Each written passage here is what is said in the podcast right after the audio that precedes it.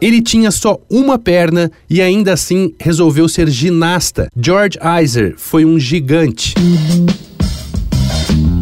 Dois pontos. Uma conversa sobre quase tudo com Daniel Almeida.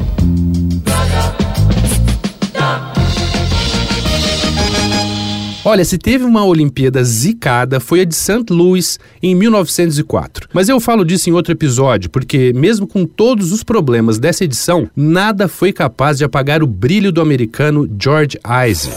Ele foi um desses sujeitos realmente especiais e com muito talento, apesar de se saber muito pouco sobre sua vida. Nascido na Alemanha, em 1871, Iser foi o único vencedor da medalha olímpica em 1904 que tinha uma perna de madeira. Dizem que ele perdeu a perna esquerda na juventude depois de ser atropelado por um trem.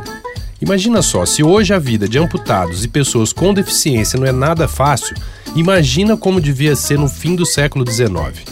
Há quem conteste os resultados dos conturbados Jogos de St. Louis, mas o Comitê Olímpico Internacional aceitou os resultados dessas Olimpíadas como oficiais. Embora não tenham participado muitos atletas estrangeiros, os Estados Unidos, a Suíça e a Alemanha tiveram representantes na ginástica masculina.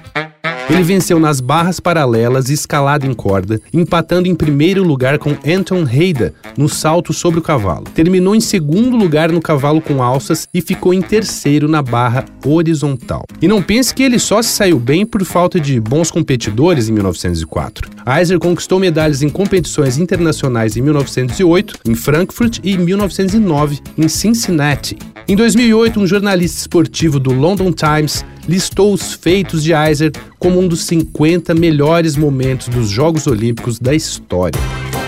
Vai lá no arroba Danico Underline Illustration e dá uma olhada nas ilustrações inspiradas na série Jogo a Jogo. Eu sou Daniel Almeida, dois pontos. Até a próxima.